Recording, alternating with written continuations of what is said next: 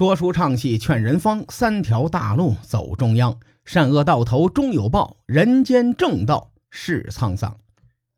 上回咱们说到，武王姬发率兵闪击殷商，在牧野一战之后呢，歼灭帝辛的奴隶联军，大将乌来战死，帝辛自焚于露台。在《封神演义》当中啊，武王伐纣胜利之后，姜子牙封神，然后呢，全剧终封神呢。影射的应该是分封诸侯这件事儿，但是真实的历史里呢，姬发并没有分封诸侯。牧野之战大获全胜之后，他没有派人追击，也没有对帝辛的后人赶尽杀绝。相反，在商朝一部分的领地呀，他就封给了帝辛的儿子武庚，然后自己跑了，带兵离开了朝歌。按道理来说呀。姬发就算不杀了帝辛的后人，也没有理由册封武庚，帮助武庚建立殷国呀。其实咱们好好想想，这个道理和帝辛没办法杀周文王姬昌那是一样的。不是姬发不想杀，而是这个武庚他实在不好杀。原因呢有这么以下几点。第一点，咱们前面提到过，周武王姬发是闪电战。地心的主力部队来不及赶回来，飞廉哥南征北战也是一员猛将。换句话说，如果真让周武王的部队和商朝主力死磕，那谁负谁胜还不一定呢。第二点呢，商朝时期国家雏形没有完全的建立，大家都是比较松散的这种部落联盟制度。姬发能够获得成功，商朝各附属部落的临阵倒戈，那也是功不可没呀。商朝的头号叛国贼就是帝辛的亲哥哥，正儿八经的殷商王族血统的微子启。微子启的封地在朝歌的西面，距离呢也就是一百多公里。他但凡抵抗一下，为帝辛的主力部队回援争取一些时间的话，恐怕历史得改写了。其实啊，想姬发投诚的殷商的贵族也不在少数。姬发又是打着替天行道的名号伐纣，刚胜利就斩尽杀绝，你投诚过来的殷商贵族难免会有兔死狗烹的感觉。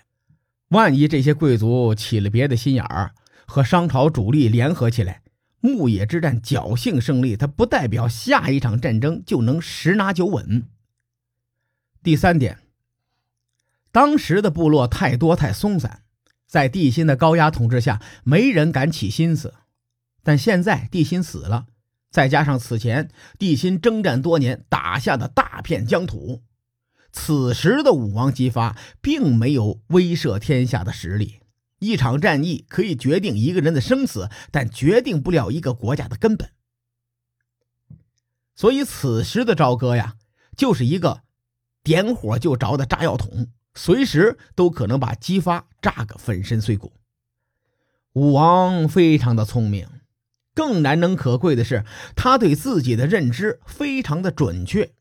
此时他的实力最多就是一方诸侯，要当天下共主，那还差点意思。所以呢，他就留下武庚的命。这一招利大于弊，一举多得。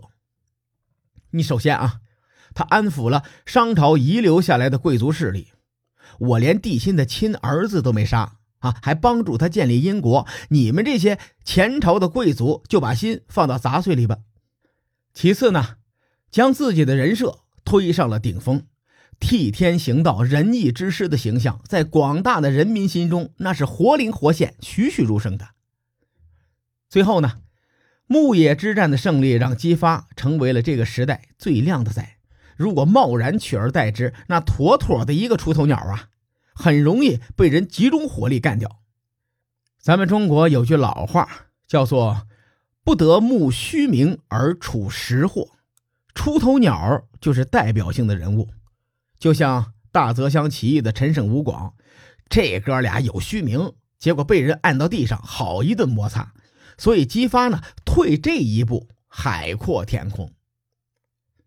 同时，为了防止武庚叛乱，姬发又将自己的弟弟，也就是管叔、蔡叔、霍叔这三位安排到了武庚的周边地区，以监视武庚。姬发离开朝歌，继续征伐列国，清理殷商的旧势力。在《益州书事符》中记载，武王姬发灭九十九国，征服六百五十二国，击毙十八万人，升幅三十三万人。这个数字可能会有些夸大，但姬发的战略目的很明确，就是趁着帝辛死后缺少天下共主的权力真空期，快速壮大自己的实力，并且呢。扩大自己的影响力。商朝时期，壮大实力和扩大影响力最有效，甚至是唯一的办法就是战争。如果姬发派使者到各个部落，跟别人的首领说：“嘿，兄弟，我是正义之师、仁义之师，推翻了呃帝辛的残暴统治，你跟着我干吧。”对方顶多是给他个大白眼儿，心说：“你神经病吧你。”但如果姬发带着一帮兄弟把对方一顿暴锤，对方立刻就跪了，会求着姬发说：“大哥，你看，你让我做你的小弟吧。”你这个时候，姬发再问我是不是仁义之师啊？对方肯定哭着说：“太仁义了，没弄死我，只把我打了个半死，真心仁义呀！要是换做地心的话，我的坟头那草都两米多高了。”咱们也不能怪这些小部落有被迫害妄想症。毕竟啊，生产力越低下的时代，越崇拜强权。纵观武王伐纣的整个过程，牧野之战只是周人争霸天下的开始。牧野之战的胜利是为争霸天下的战争开了一个好头，而真正的战争是发生在征讨忠于帝辛的各道诸侯的这段时期。咱们回顾这场战争，姬发的战略思想相当先进。甚至和今天的很多战略思想那都是高度吻合。首先，闪电战就是斩首行动，姬发奔袭六百多公里，奇袭朝歌，让帝辛来不及调兵回援。其次呢，就是扶植傀儡，帮助武庚建立殷国，又设置了三个监军来监视武庚，使自己的精力呢没有浪费在战后维稳上。最后呢，就是率领主力蚕食领土，一点一点的将自己的实力从地方诸侯的水准提升到了天下共主的级别。西周之所以能够建立，绝对不是一场牧野之战可以定乾坤的，而是一个完整的战略体系。这个体系对商人那种原始战争的战略思想是一个降维打击。传说周文王在位五十多年，九十七岁驾崩。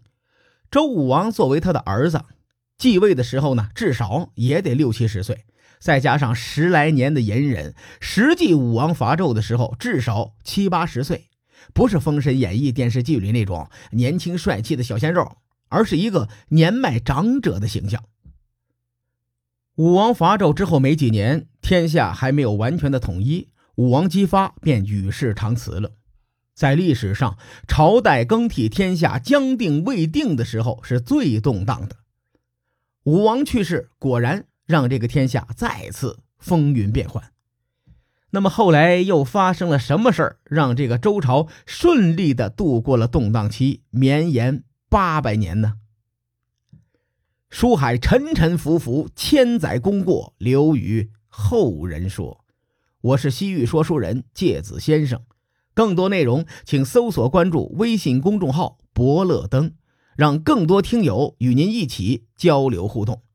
伯乐登将定期为粉丝发放福利，愿我们的存在让您对明天更有期许。咱们后会有期。